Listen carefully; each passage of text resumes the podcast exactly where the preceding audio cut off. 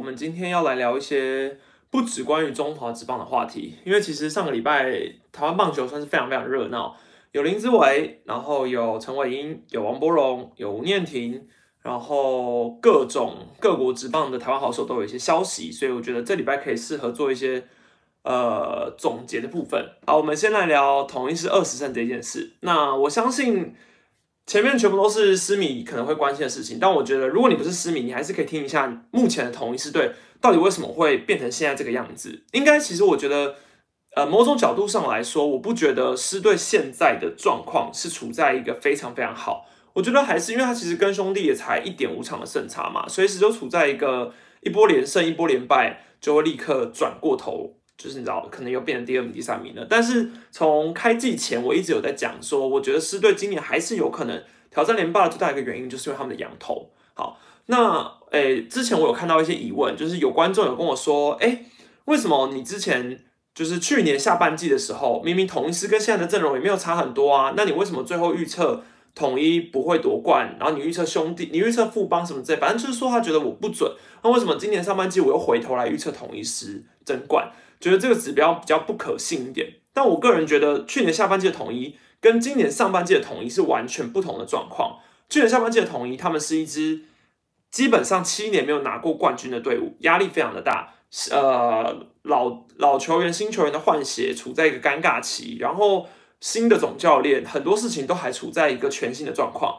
下半季那个一时冲上来，我必须说，本来就也是运气跟当时的一个命运交合在一起。造就了统一狮队最后成功逆袭。你如果有看去年狮队下半季一路这样串起来，你应该可以感受到很多不可思议的画面，包括说像是呃吴杰瑞打德保的那一支安打，导致于他们不用打挑战赛直接打总冠军。然后在前面一点的话是统一把索沙给击倒了，导致陈杰宪可以呃带领的狮队这样一路闯下去下半季冠军。我觉得那一步一步走来算是非常不可思议的。我还记得之前。呃，下半季的时候，那时候跟丙总聊天，其实丙总都一直没有抱起着太大的期待，他都一直觉得就是一场一场赢，一场一场赢，有机会，可是没有办法说自己一定会赢，就是这种感觉。我觉得当时应该那个状况跟现在有点不一样，因为现在统一狮的上半季已经变成是他们已经经过去年总冠军的洗礼，变成是一支很会赢球的队伍了。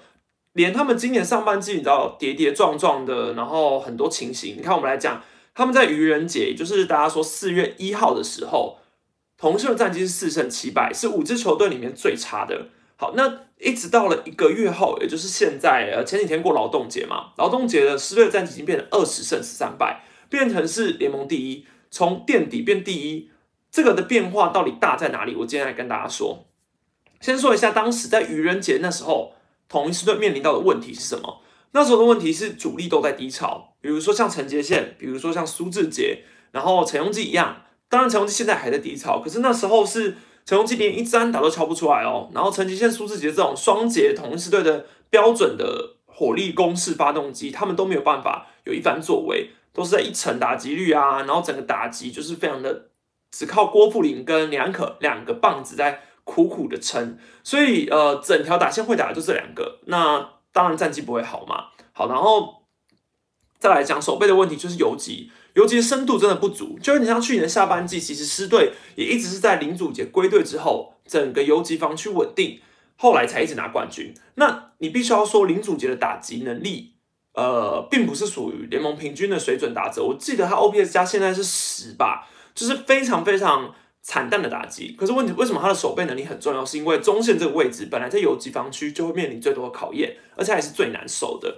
那林祖杰跟林俊凯这两个人搭配的默契跟安定感，我觉得最大的感觉是你要看比赛才能懂。如果你只单看一些守备率，你还你还你也是会觉得说啊，他也是会失误啊。那打击又比陈崇廷差，那林祖杰重重要的是在哪里？重要的是那个安定感。呃，林祖杰不只是 nice play 很多而已，他的守备范围很大。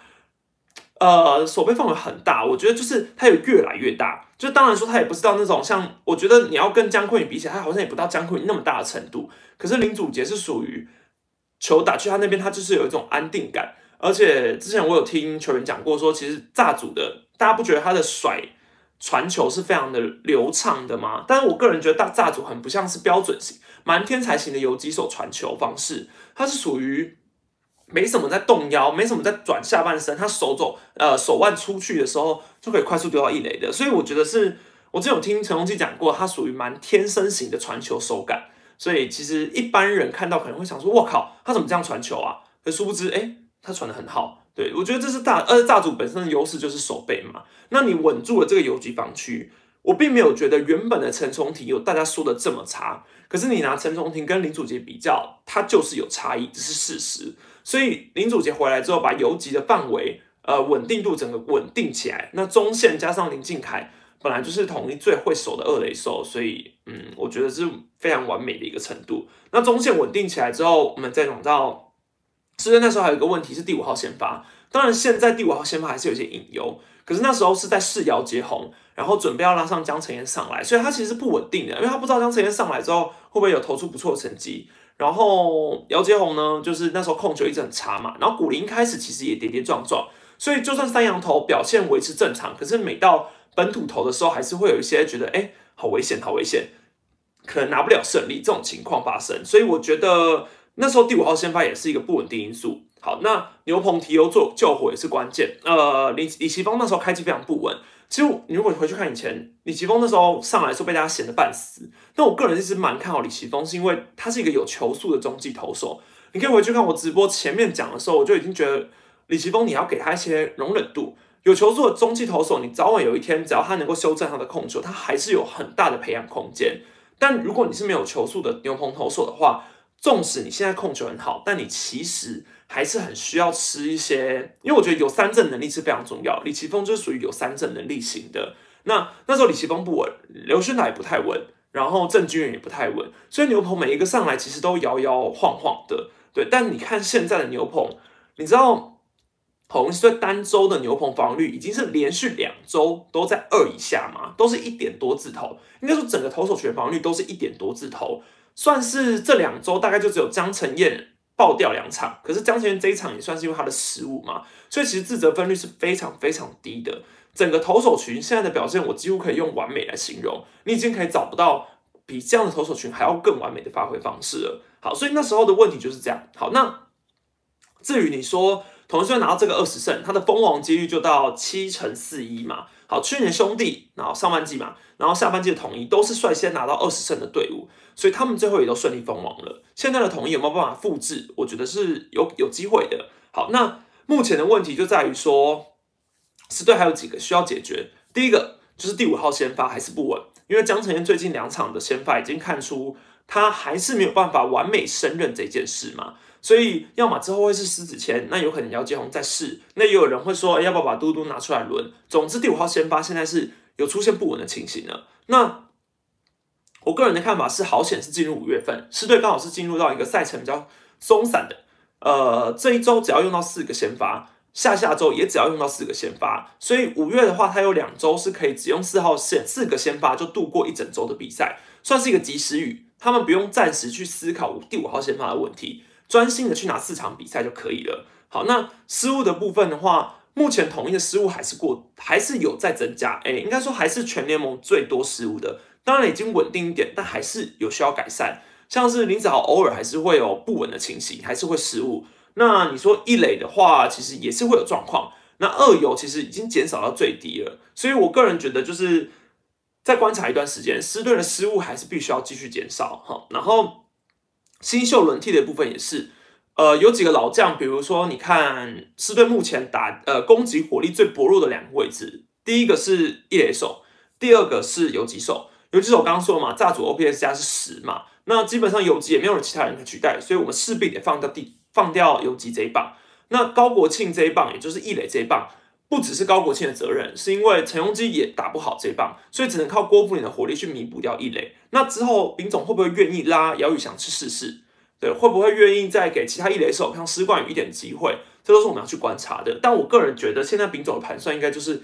赶快的把上半季给抢下来，不管你是要用老将，你是要用新秀，他就是想要赶快把它抢下来。抢下来之后，你下半季有很多的时间，很多的功夫，你去慢慢的，你想要练兵，你想要干嘛？我觉得都是合理之中的。可以想见，这是丙总现在的盘算啦。那会不会就就这么快成功，还很难说。因为其实上半季变数很大，尤其是那个六强一，只要再过一个月的时间，中华职棒就面临停赛了。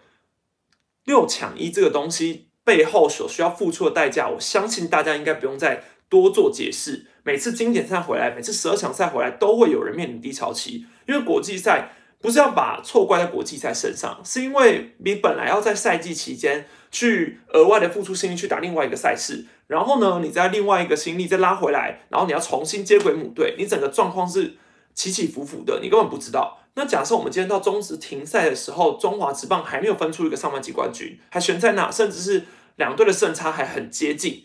那谁被征召的国手去比较多，说不定回来之后，那些国手们就会很快的面临低潮期，搞不好也会影响到整个上半季冠军的争冠模式。所以我觉得这也是很大的一个变数。所以我相信这个上半季冠军六月以前如果拿不下来，那变数都还很大，对，变数都还很大。好。那接下来是我个人觉得哦，再补充一下，我个人觉得六强一这件事好了，因为其实大家都有最近在讨论说球员为什么不打疫苗啊，什么呃，就是有分成很几派嘛，有些人就说，哎，六强一那个疫苗要去打啊会怕脸变形啊，还有什么什么怎样怎样之类的啊，我个人就是觉得，因为其实第一，我本来就是不赞同中华职棒的球员。去打六强一的问的的人，是因为我觉得职业赛事这种事情，六强一资格赛其实大可能就让业余环境的球员。当然，有些人会说，哎，你难得一次，你就是要为国争光啊，然后你就是应该要集结全部组成最好的中华队啊。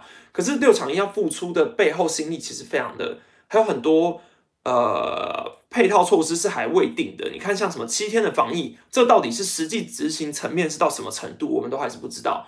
然后球员到底会不会有感染的风险？万一有一个球员被感染了，接下来是不是影响到全部的职业赛事？我觉得这呃背后所要付出的代价太大了。那职业球员就要面临停赛，然后去打资格赛，然后再回来打，然后你整个赛季就会变得很多混混沌、很混乱的一个局面就对了。那我个人觉得球员不打疫苗这件事是非常很很正常的逻辑，因为你想他们。第一，他们不知道自己有没有被选进去最后的大名单，搞不好我现在去打了疫苗啊，万一我现在不舒服一周，所以我成绩下滑一周，结果我背后要付出的却是我根本就没有办法去打六强一，因为我根本就不知道我是不是名单内的。那很正常来说，他也不会想要在现在这个时间点就早早的去打这个疫苗啊，我觉得是这样啊。然后当然，你看像教练他们是。必须一定要去打嘛？所以就算有什么不确定因素，可能志刚教练有说，哎，他会担心啊。然后红中也是前一阵子不是呃，就是身体不舒服啊，还有开开刀什么之类的。可是他还是得去打疫苗。当然大家都会说不要放心啊，可能有些人会扯到一些其他立场。可是我觉得你就将心比心，最直接的来看，就是他们都还没有确定自己会入选，那何苦在现在就先去受这个苦？搞不好等一切。名单出来之后再去打，我觉得也是不迟啊。反正现在也没有必须嘛，对不对？感谢吴作董内六场一直接要去，也是要处理兵役的去。看向王维忠，对啊。可是我我个人就是觉得，你有一些兵役问题，你有什么？你看像比如说，你看吉角广冠、吕彦青、胡志伟这些需要用一个国际赛舞台去证明自己的选手，我觉得他们去打国际赛是非常好的，因为他们也刚好需要这个舞台去让呃别的国家的球探去看一下，说哎他们。哦，其实还有身手，还有成绩，还可以证明，所以我觉得这些都是 OK 的。但是如果你说一些国内的这些选手，他们就是面临停赛的风险去打这六场一，我觉得这风险太大了。对啊，东京奥运目前应该还是，呃，就日本人自己参加。你是说观众吧？对啊，但是选手还是一样是一个国际选国际赛事啊，还是一样是奥运啊。那我们讲一下台湾自保日啊，因为陈伟英、吴念婷还有王柏荣。上个礼拜都有同时出赛的一天嘛？好，那我们现在讲王博荣好了。呃，大家对于博荣大王还是一样非常关心嘛？其实可以看，你从 PPT 就可以看到，博荣一回来之后，整个呃 PPT 整个爆啊，然后怎样怎样之类，大家就是今日王博荣啊，然后对于大王的关注度远远超过吴念婷很多。那那当然很很多人会说，哎，为什么大家都偏心啊？明明就是吴念婷现在已经打得很稳定，怎么没有人去关注吴念婷什么之类？可是我就觉得。诶，都大王毕竟是中华之棒输出而去的嘛，他算是有点被乡民讲的，已经背负全台湾的期望了，所以自然吴念婷本来就是在日本一步一步这样爬上去的，所以台湾对他的情感还没有到王柏荣这么深，是很合理的。那王柏荣今年开季到底是做了什么事？就是主要还是因为他有受，他有他中间有受伤，他本来开季是从二军出发没有错，可是他有拉伤他的左大腿，所以他休息了大概两周左右的时间，一直到四月中的时候才归队。那为什么火腿会需要他归队？因为第一，火腿根本就没有其他洋将，呃，火腿开季就只有王伯荣这个洋将是如期赶上开季的，其他洋将全部都还没有准时的抵达日本啊，甚至什么防疫，反正就因为疫情的关系，所以他们没有拟定一个很好的配套措施，反正有延误就对了，所以他们开季是以一个全本土阵容去应战。那火腿需要火力嘛？他们目前来说在太平洋联盟是战绩最差的，团队打击率也是最差的。他们呃，整支球队就只有一个大田泰士的打击成绩算是蛮能打的，其他真的都不太好，对，其他都不太好。那开季基本上你就只有王伯荣这个洋将可以用，可是他也没有马上用王伯荣，然后让他待了一段时间，就他受伤了嘛，所以他就先采用本全本土阵容。那后来王伯荣被拉上来回归一军之后，等了一场。教练就让他先发打第七棒嘛。第一场是二支二一个保送，所以上垒率百分百。第二场是四支零两 K，第三场是一支零一 K。好，那王伯荣最大的问题到底是什么？呃，应该蛮明显的。对，除了速球之外，王伯荣基本上都打不好，基本上都打不好。呃，特别是紫叉球，王伯荣的弱点，我记得我之前有分析。呃，以前那时候他刚到日籍的时候，日职的时候，其实他一开始还表现都还蛮稳定，可是他的指插球是特别的打不好，对。然后他基本上，你看他回归第一场比赛打速球，第一个打席速球果断出棒，一个欧把反方向。好，那第二球是呃，第二球是打了一个左半边的德州安打嘛，巧妙的落点，所以他账面上是安打，可他其实就是一个幸运的安打。好，那第三打席是耐心的选球获得保送。好，那。就王伯荣现况来说，他会不会很快的又因为两场打不好，一直被三振，就这样被丢回二军呢？我觉得应该还不会，因为其实火腿其他的洋炮后来他有有一些洋将也来了嘛，但洋将的状况也还没有王伯荣好，甚至你说他另外一个洋炮 Ronnie Rodriguez，呃，开季到现在是十四支零，所以他的境况是比王伯荣惨非常多，甚至你要说他，应该说他也是一个火腿很期待的洋炮，可他目前还没打出身手。好，那再加上火腿现在有个最大的变因是他们的疫情影响已经非常严重了。西川遥辉、中岛卓也、清水优心、高清佑人、呃高滨佑人，然后金川优马等等等，然后加上刚刚我们讲的 Rodriguez 洋炮，全部都已经确诊了。所以火腿眼下失去了大批的主力，呃，那基本上王伯荣，你你不用他，你也没人可以用了，就是有点像之前。呃，监督呃，西武监督为什么要去用吴念婷？因为说真的，你也没有人可以用了。当然，吴念婷在他的印象里面可能没有到这么完美、这么好。可是，呃，你你眼下不用吴念体，那西武就是一堆受伤、一堆伤兵，所以你只能用吴念体。那王伯荣有没有机会可以在现在这个疫情的影响下，坚定自己的出场机会，赶快把这些机会拿到之后，打出一点成绩，这是非常重要的。而且他今年真的是合约年，三年合约到了。如果他不能打出，我觉得要至少要更胜于第一年的成绩，否则火腿要续约，我个人是觉得蛮难的。那当然也会有人说，哦，他那个素人手背，我觉得你要去看当时他那个接界外高飞球嘛。我觉得我去看了那个影片之后，我个人会觉得当下那个反应是他没有马上意识到说这个球对于三垒跑者或是他的背力有没有直接的伤害。他接了之后，其实他没有任何的准备动作可以马上去传。本垒，他马上甩出去，可是他其实根本就是没有办法做好准备的，所以我个人觉得他确实在这个手背上有一些疏忽啦。但你要说是不是素人等级，这就得看你们所定义的素人是什么了。可能在日本职棒的眼里，他是一个素人等级的手背吧。但我觉得这个东，这个接接不接这个界外球，可能在台湾也会有另外一个标准吧。那个情况下，看你是不是想多丢这一分啊？好。那我们接下来讲一下王柏荣完，这是吴吴念婷嘛？好，那我个人觉得吴念婷打到现在最让大家惊艳的，应该是他并不是一个昙花一现的球员。因为如果你过去对于吴念婷的印象，其实如果你没有在关注日职，你肯定只会觉得吴念婷就是一个在日本职棒待了很久的二军人。好，那他就是二军都打不太好了，何况是一军。那西武过去也一直是火力蛮凶猛的，所以也没有什么吴念婷的机会，也没有他的位置。所以他想要上一军，感觉不太可能，可能甚至只要接下来就要选秀了。我之前吴念婷的影片，我有大概呃拍过，讲过他目前的现况。但如果你看吴念婷现在维持的打击率，已经是今天赛前是两千两成八二，西武全队最高，超过原田壮亮，排名洋联第九。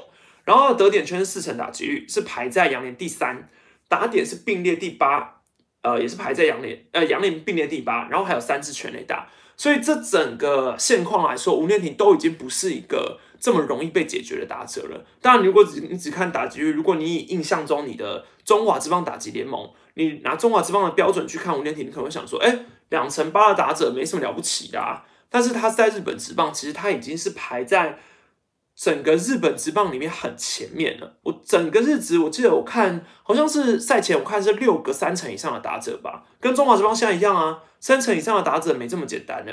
对，是换球完之后，其实你就知道哦，原来世界没有这么简单的。好，那我觉得吴念挺就是我自己对吴念挺的观察是。他真的是一个本垒板纪律很好，然后很会选球的打者。每一次我看到他比赛，当然我不是常常锁定，可是我每次看他比赛，我都觉得他蛮有耐心的。呃，好球在外面的坏球基本上不轻易出棒，然后面对变化球的打击能力也很好。像呃，今天他前面的那一支安打那个滑球，他打的也是非常漂亮。他是属于没有在只会打直球这件事的，然后他也是一个不怕左投手的左打者，他的左投是打得更好。所以，我个人觉得，目前他能够在西武这样子稳定先发，真的是非常非常，也算是他完全是他自己的努力而得来的。那至于你说他还可以待多久，嗯，能待多久就待多久吧。我个人觉得他现在已经度过了所谓之前那种，呃，会被取代的危机。可能西武伤兵，像三村岁高回来之后，会不会五年级就没位置了？呃，不太可能了，因为他现在已经算是西武全队最稳定的打者。就算他是第八棒，就算他是末段棒次，但我觉得监督给他的信任感是蛮够的，对。那另外一个台湾之宝，我们就讲一下陈伟英。陈伟英，我个人觉得他第一场的表现真的还需要再观察一下。你从账面上来说，哦，他是一个优质先发，打的很呃投的很好。那你会觉得说，哎，伟英是不是转队到百神虎之后，已经脱离那个皮甲皮甲的命运？呃，脱离那种封锁自家队友，还在封锁中日龙。所以我们觉得陈伟英呃转队之后好像已经不悲情了，然后又很快就拿到首胜嘛。所以以目前他的表现来说，搞不好今年继续稳定发挥。可是你要想，陈伟金陈伟其实年纪大了一岁，那目前第一场对上的中日龙本来就是一支今年平打的队伍，他们现在打局两成三一，在央联排名第五。所以我个人觉得陈伟英能够安全度过第一场先发，运气成分还是占多数啦。对，呃，你光是第一局前两局，他有很多打席数都是被打到外野的飞球，然后很扎实，击球很强劲。只是都刚好进到了外野手的手套而已，所以中间也是还有两次的双杀打，所以让他呢都能够安全下庄。那他你看他第六局其实到七八十球的时候，他的球位已经明显下滑了，不太能解决打者，算是跌跌撞撞的才度过了六局的危机。而且你看他的球速是最明显的，当天最快是一百四十四公里，去年他的最快是一百四十九公里，然后他的均速。应该说去年不是我忘记我我不确定单呃单季最快是不是一四九，可是我有看过他投过一四九，然后去年的直球均速是落在一百三一百四十三点六，跟今年的最快球速已经是差不多了，所以呃我觉得就以现在陈文英的球速来看，你要他继续封锁日职的打者，我觉得没这么简单，但是他的经验跟控球还是很大的优势啊，毕竟他已经是老球皮了嘛，日本这帮的打者过去他也很熟悉。然后控球呢，他也是很能够大家知道说，就算坏球走在前面，他还是能够追回好追回好球数。所以我个人觉得陈文英现在的状况还要再观察，并不是马上就已经哦，好像已经无敌了这样。毕竟板神虎当初评估他没有办法马上开机，一定也是有原因的。好，那最后一个话题，我们来聊一下林子伟。其实我不知道大家还是有没有很了解 DFA DFA 这件事，其实。我觉得五十个里面好像还有五个不懂 DFA。过去像是陈伟英被 DFA、王维忠被 DFA 的时候，大家都很紧张，大家都说：“哎，要回来台湾了，要要怎么样怎么样。”可是其实 DFA 不不等于直接被释出。好，DFA 就是指定转让嘛，指定转让，那它会有三个条件：第一个是下放小联盟，第二个是交易，第三个是释出。所以它不是只有一个选项，不是只是说我把林子伟指定让渡 DFA 之后，他就被释出了，不是这回事。DFA 最主要只是那个球大联盟球队为了要清出四神名单的空间，因为毕竟大联盟四神名单是竞争非常激烈的嘛。那林子伟之前在他们的游击手 Simmons 回来之后，他其实就已经避掉过一次被丢回去 DFA 的时候，就是被避掉过一次被 DFA 的危险。那时候是他的另外一个竞争对手被被下放，所以林志伟那时候过了，可是再过七天之后，其实有一些双城有其他的伤兵回来，所以他必须还是要清掉空间，因为内野已经很挤了。然后像他一样工具人属性的性质，双城也还有，所以他不他就不需要用到林志伟，那当然把他放回去是很正常的。那最重要的是林志伟接下来会有十天的黄金期，从他被释出的那一天开始，他有十天的时间去跟球团商量，他到底要接受球团的安排，回到小联盟去继续拼，还是呢要被交易掉？那或者是他要直接被释出？那就算他选择第一个接受球球团的安排去小联盟，他有可能在接受安排去小联盟这段期间，先放到一个名单，然后被其他球队给选走，都是有可能的。好，那这三个方案之中，我个人是觉得林志伟还有机会会留在美国职棒的体系，因为毕竟他年纪，你说大嘛也还好，二十七岁，那以一个内外兼修的工具人，任何位置都可以受。只要有一支美国之棒的球队需要这样子属性的选手，我觉得都会愿意给林志伟一个机会。好，那所以我觉得他呃就这样离开美国的几率不大。可是问题是，他回台湾选秀的几率也是存在的，没有错。所以我觉得大家先不用下定论。可是我们可以来思考一下，林志伟如果回台湾，我们会有什么方案，或是我们要有什么想法去面临林志伟要回台湾这件事。好，那我们先简单预想一下林志伟回台湾的情况。好了。首先，第一个让三轮这件事要让吗？会让吗？可以让吗？林子伟算不算是旅外杰出球员？这个定义没有人知道，因为他不是白纸黑字写出来的。之前我每次直播啊，什么的很很常有这个话题聊到说，到底他是不是要让三轮球员？台湾职棒史上第一个让三轮球员就只有郭宏志，从郭宏志之后就没有人了。好，那郭宏志为什么可以算是旅外杰出球员？哦，当然是因为他过去的成成功非常的，他的成绩非常的伟大嘛。光是他在道奇缔造队史最防御率最低一点二零这件事，就足以让他变成旅外杰出球员。好，所以你可以这样定义他，郭宏志是旅外杰出球员没问题。好，那林志伟有哪一些记录吗？他大联盟成绩那么普通，他算旅外杰出球员吗？呃，如果这要看你对里外的定义，每一个人对于里外杰出的定义都不一样啊。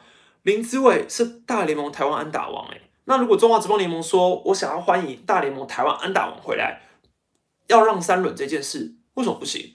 它也符合杰出的定义啊。这个杰出本来就没有定义，所以这规则是由会长去裁定的。那当初的会长已经不是现任会长嘛，所以我觉得这个条款本来就应该要赶快的去把它改起来。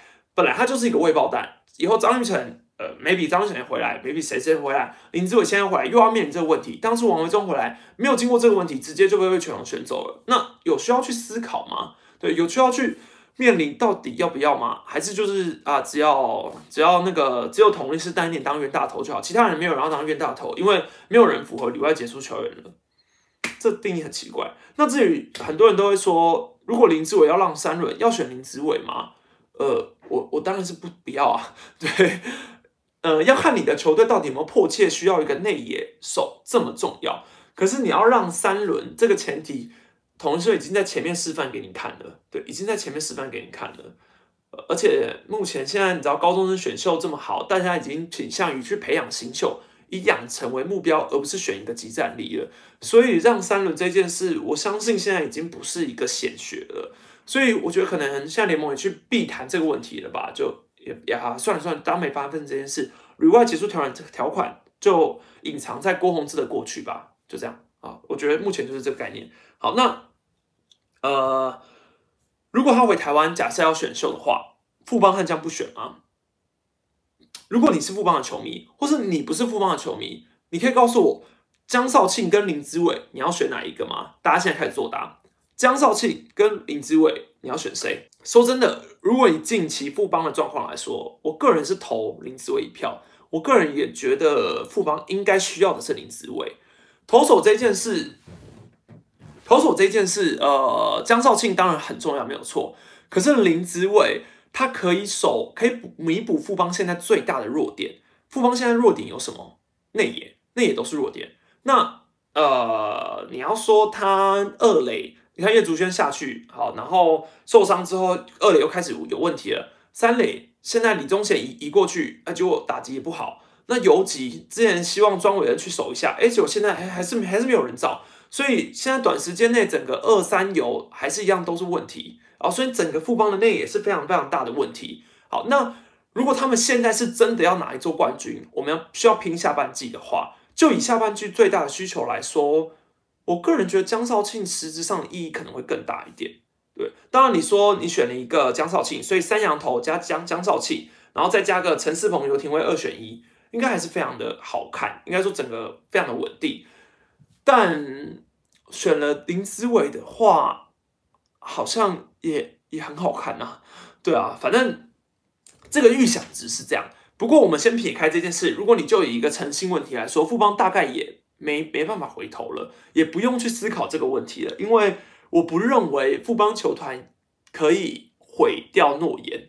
对，我不认为他们当初已经高调的谈约，高调的说江少卿是我们的，结果在林志伟回来之后，他们还会说，哎。谢谢少卿，那个我们就呃决定深思熟虑之后要跟林志伟签约，呃，我不觉得富邦会这样做，所以很明白的，呃，如果现在江少庆、林志伟真的回来了，那富邦还是会选择江少庆，所以后面的就是乐天桃园了嘛，乐天桃园就要面临陈冠宇跟林志伟，你们要选谁？好，现在又来了问题，如果你是桃园，陈冠宇跟林志伟，你们要选谁呢？现在二垒手。郭彦文确实是老化了，但是你还是可以有林哲斌去守。游击的话，林晨飞虽然有小低潮，可是也不可能放掉阿飞嘛。然后马杰森也是还在养。那三垒的话，其实你还是会希望林立回来。然后现在梁家荣又站稳了，所以以乐天目前的内内野手来说，其实是蛮 OK 的，而且呃可用之兵非常多。对，那重点是他们的先发投手，你当然现在张喜凯、黄子鹏、温伟军。其实三本土先发也蛮稳定的，但多一个陈冠宇来用不好吗？对不对？应该也是好，而且王一正老化嘛，他们需要再多一个左投手。但乐天自古以来都喜欢选打者，当然近几年来比较还好了，像翁伟军、苏俊章，近几年来首轮就比较少选打者了。但乐天的选秀我们永远猜不透，这是重点。乐天的选秀我们永远猜不透。因为没有人可以猜到乐天首轮成功预测的到底会选谁，所以这很难说。好，但陈冠宇跟林子伟，如果要我来选的话，啊，好难选哦，真的好难选。可以选可以先发的陈冠宇，跟可以拿来当即战力的林子伟，我觉得以乐天来说，还是选陈冠宇啦。对，如果我是乐天，我可能会选，我可能会投陈冠宇一票。但这就要看你要放哪一个人给后面的兄弟选了。兄弟要给他陈冠宇，还是要给他林子伟呢？我觉得这应该是会是乐天想要重点评估的一件事。那兄弟，你们想要陈冠宇还是林子伟啊？还是你们更想要拱冠？这这我也蛮好奇的。兄弟想要拱冠林子伟还是陈冠宇？好，给你们三个选项：想要拱冠林子伟还是陈冠宇？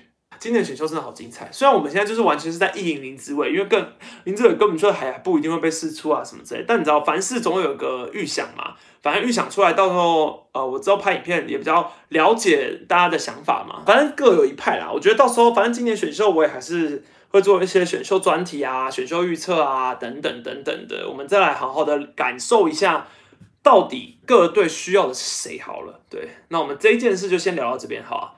那接下来大家就自由问答吧，有什么问题请问。然后诶，都我要讲一下上一次影片。其实那时候我个人那时候不是有在影片中提到说，我觉得像田泽纯一是不符合预期的。那底下也有很多留言是认为说，哎，对我讲的没错。但也有一些留言会觉得说我轻松一句这样一句话就把田泽的成绩给抹杀掉了。其实田泽很多时候是因为魏全龙的手背影响，才导致于他现在的成绩变成这样。呃，我不否认，对。但是如果你说你以一个账面上，就以一个中华之邦换球的感觉上来看，你要设想田泽当守护神，你可能就要设想到他是一个基本上可以把防御率压在一或二的王牌救援投手，不然你浪费了这个救援位置给一个大牌守护神。我相信龙队想要的应该也是这个，对我相信龙队想要的是这个。那我不否认田泽常常被龙队的守备影响，甚至是被主审的好球队影响。但我觉得这些问题也都是每一个人都会遇到的，不能够把全部的问题都怪在说哦，龙队是一个新队伍，所以田泽就是完全就是都没有自己的成绩。其实看得出来，田泽的球速已经没有办法压制中华之邦的打者。好，大概一百，基本上很难破一百五了。那他的变化球也很常会失投。对，那当然龙队是蛮超他的，对，蛮超他的。可是，在中华职棒今年以一个投手平均防御率整个下修到爆炸的时候，田泽已经算是不错的表现，对，已经算是不错的表现。可是，我个人觉得没有符合到我个人想象中的那种超预期，所以我个人才会给他一个不符合预期的期待。那或许在很多一般的球迷，或是大家球迷眼中想到的是，呃，他已经符合期待，那我也觉得可以。哎，都哎，刚我看到有人说我在 B Space 手滑败了多少钱哦？其实我只败了一件，毕竟我也是喵迷，我在兄弟的那个那个商南港店败了太多东西，也太也不行吧，也不行吧，这样这样不行啊。对我还是要尽量买一些比较不喵迷的、比较不爪迷的东西才好看啊。好，那。至于你说林呃，有人说林子豪的天花板会在哪哦？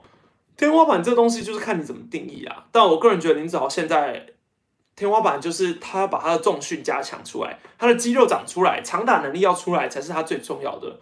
你要说天花板是林奕泉吗？可以啊，可以是林奕泉，因为子豪其实速度也不是太快啦。对，事后速度也不是太快。有买李正昌的筷子吗？没有，筷子有点贵。不是嘛？但是我觉得造型很有创意啊。对，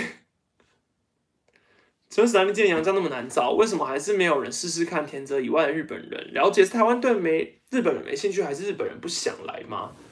呃，我觉得你到没兴趣这个东西，呃，你说日本哦，可是我个人觉得中华职棒一近年来其实对于日本的洋将信赖度就没有到这么高了，就开始都已经走。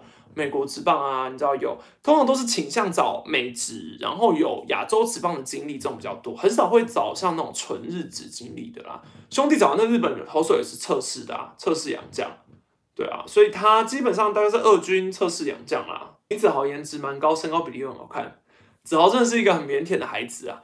但呃，你想颜值蛮高这件事，我个人是觉得他跟林奕泉长得蛮像的，虽然我不知道子豪会不会开心。偶尔有些角度，有些角度蛮像林奕泉的，不知道为什么。喵喵会放布雷克给加拿大国家队吗？呃，我觉得有可能。对我觉得好像没有道理说不行。对，好像没有道理，但我个人是希望不要啦。那希望是不要。戴刚回来应该也只有魏权哦。嗯，其实我觉得，你知道，现在看日本媒体不是很多报道说啊，杨代刚回来什么终止已成最后选项啊，什么什么之类的。可是我个人觉得。其实中华之棒的舞台现在已经不是这么的好，简单就可以站稳的了。对我觉得大家还是不要把我们自己家的职棒贬低的这么严重。对我们已经不知道什么，你知道像以前看到球员如果在讲说他们要旅外啊什么什么之类，去日本、去美国、去韩国，反正就会说台湾是最后一个选项。可我个人觉得其实没有必要去这样评论。对台湾其实已经不是。水准这么，就是不要把我们的成绩自己，知道自己贬义、贬低自己，两个这么这么低啦。当然，我们中华职棒还有非常非常多要进步的空间，打者水准、投手水准也都还有很多进步空间。可是也不能觉得说，哦，我们好像就是一个很水准很低落的队伍。我个人是不这么觉得啦。啊，因为于谦的问题嘛，好，但是说真的，于谦，我我觉得如果你要让他上，你可以让他试试看一场先发，两场先发。之前统一在养苦林的时候，也有曾经就是让他上一军，感受一下一军的强度，可能就一场，丢个一场之后，哦，感受一下，好好好，那就下下去了。那我觉得你不要说你拉上来，然后你是来救牛棚的，我觉得救牛棚是最危险的一个使用方式。上来一军就马上救牛棚这件事是非常危险的。对，如果说他是拉上来，哦，投个一场先发试试看，可以感受一下一军的强度。我觉得是 OK 的啊，但你不要说你觉得它好用了，然后开始牛棚投投投投投投投投投啊，先发转转转，哎不行，牛棚哎没有没有什么问题什么之类的。但当然兄弟现在的牛棚不用久了，因为他们牛棚很稳定哦。可以预测一下六强一名单嘛？之后会预测，应该五月我会尽量赶在五月名单前。哎，其实名单好像也快出来了哈。所以大概下礼拜，应该下礼拜就会推出一支六强预预测名单的影片，到时候我也会放在喵咪斯单页 podcast。好，有位选新洋炮 SP NOSA 成绩有什么预测哦？我目前看数据确实是炮管大，但是有一点忙。对啊，没错。但你说在中华这边换球之后，这样类型的洋将有没有办法打出成绩？我觉得还还要还得再看一下，还得再看一下。对，看他的炮管到底是大到什么程度。对，但是如果我觉得龙队其实也蛮有找双洋炮的可能。当然，我觉得以赫雷拉目前的表现，可能也还不到非常好的地步。赫雷拉，因为其实赫雷拉，我个人觉得赫雷拉有一个比较可惜的，当然还是他的手背价值打击现在这样已经不算太好了。但是他的手背不知道是不是开进那个脚伤，就一直到现在都还没有好完全。他之前去守了一次外野，然后有个失误之后，后来就一直没有办法再去其他的地方守了。那我个人觉得，你个洋炮，如果你让让他摆 DH，一直让他摆一垒手，那还不如把它换掉。对啊，所以就也要看龙队之后到底是要接下来要换还是怎么样。目前赛制是六强一之后接下半季吗？呃，六场一之后，然后把上半季的赛事剩下打完，还会再休息一段时间才接下半季，应该是这样。于谦这礼拜一定会开箱，一定吗？诶，都陈武感觉是一定会啊。于谦我不太确定，对，要预测上半季冠军吗？现在预测太晚啦，之前我预测过了，我预测统一，我还是预测统一啊。你觉得林今年林俊凯的表现，新人有机会上来吗？何恒用吗？还是有机会上来？可是他上来可能就打不了二垒。感谢道格拉斯董内，我乐天单周一胜三败变第三，投手跟守备失常，花花失误直接板凳。红中没信心吗？萝莉为什么可以封锁富邦打线？啊，总之萝莉为什么可以封锁富邦打线？这个你真的是要问一下萝莉啊。但是萝莉很会讲话哦。萝莉之前每次啊好不容易赢球那一场，他也是说他他是全世界最相信他们打线的投手。非常的会讲话，我真的是觉得他很适合当一个发言人。那至于说乐天单周一胜三败变第三，对啊，守备投手这还是要负一些问，还是要负一些问题啦。然后我觉得乐天还是一样，杨绛，杨绛现在的问题真的有点大。其实霸凌爵真的投的蛮好的，霸凌爵今年蛮低调的，没有什么人在关注他。但我觉得他默默的把他之前伤愈前的表现复制出来了，三振能力还是很好。那你说花花失误直接板凳哦，因为花花其实已经不在副榜的期望之内了啦。那我觉得红中希望让老将先发，可能给他一个机会。那但是如果你用一个比较不知道怎么出来，就突然这种散漫不经心的失误出来出现的话，就会让人觉得比较怄一点。对啊，所以他马上换下来，红中蛮常有这种调度的。感谢无数的懂内林子豪，身高一八五还好吧？威城也差不多这个身高，他守三垒还是稳稳的。但威城也是养养了一段时间，威城也不是一开始守就这么稳的啦。对啊，以前威城其实三垒也是跌跌撞撞，我记得吧，应该是吧，应该没错。然后一八五的话，其实我觉得子豪看起来很高，是因为他很瘦啦，是因为他真的很瘦，就很像一根竹竿。也就是说，他的这也是球探为什么会觉得他未来性很好。因为它是难以预测的嘛，只然想问富邦打击出来什么问题哦？你说打击到底遇到了什么问题哦？现在少了高国辉啊，然后讲之前之前又伤了嘛，那你之前最会打的叶竹轩又下了，然后林奕泉也低潮，然后现在能打的大概就是高国林，对，然后陈真，然后我觉得张敬德回来之后的表现一直还不是那么好，对。而且我觉得张敬德还有一个问题，就是他真的应该要就去蹲补，对，因为其实富邦林佑颖其实也面临很大的低潮嘛。如果今天张敬德能蹲，我觉得红中真的就大胆让他去蹲吧。如果你一直担呃很担心他受伤的问题，他现在继续不蹲，那搞不好其他选手其实也没有办法去轮 DH 这个位置啊。陈彦失误搞输比赛，以私密角度如何想？诶，我只能说用失误来结束比赛，没有一个球迷会开心的。当下看到那个反应，当然是傻眼。尤其是这种是算是非常非常基本，大概传一百次不会失误一次的失误啊，可能就像崇宇那个一样吧，就是一百个不死三振，你好像就是会遇到一个突然暴走的失误。那至于你说球员是不是因为漫不经心，是不是有意什么的，谁会有意失误啊？但只能说太轻忽了啦，太轻忽了。戴培峰跟陈冲，你推会不会比较好？又可以跟古林配，也没有比较好的问题。他们两个，这也不太可能会做这种交易。就是这种交易是属于捕手换捕手，然后他们两个还同样是属于目前还拿不到一线的投手，拿拿不到一线的捕手。感谢 Peter 的懂内，同一位持续赢卫权的话，第一名是不是会不稳哦？当然会不稳啊，这也是事实。可是我觉得赢卫权现在变成是统一的定心丸，就是他们要顺着这个气势，一直把卫权压着打。如果能够一直这样压压压压到上半季，你就默默的进补卫权，其实你就默默拿冠军了。而且不知道为什么卫权每次碰到统一，尤其是打者，哇，真的是都打不出来，真的是各种三振，各种挥空，哎，我也是蛮惊讶的，对，蛮惊讶的。感谢龙的董内，第一集失误让江心态崩坏，最后投到自己。对啊，而且其实张晨本来的问题就是一直投保送嘛，那他在那个失误之后，一直投保送，一直投保送，一直投保送，基本上就等于把拿一颗地雷，然后往身上丢啦。唉，这很可惜。但我其实之前又跟师队一些球员聊过，他们有说，其实江晨算是蛮，呃，蛮有趣，应该说蛮没有心脏的选手。就他是属于其实不太会紧张的那种类型，他跟是子谦其实不太一样，子谦比较像是属于会想很多，对，那张晨比较属于。那种向前冲型的打的投手，没没有什么没有什么神经的啦，对啊，我觉得他可能刚上来会有这些成绩，表示他也没什么压力，对，只要希望他能够维持啊。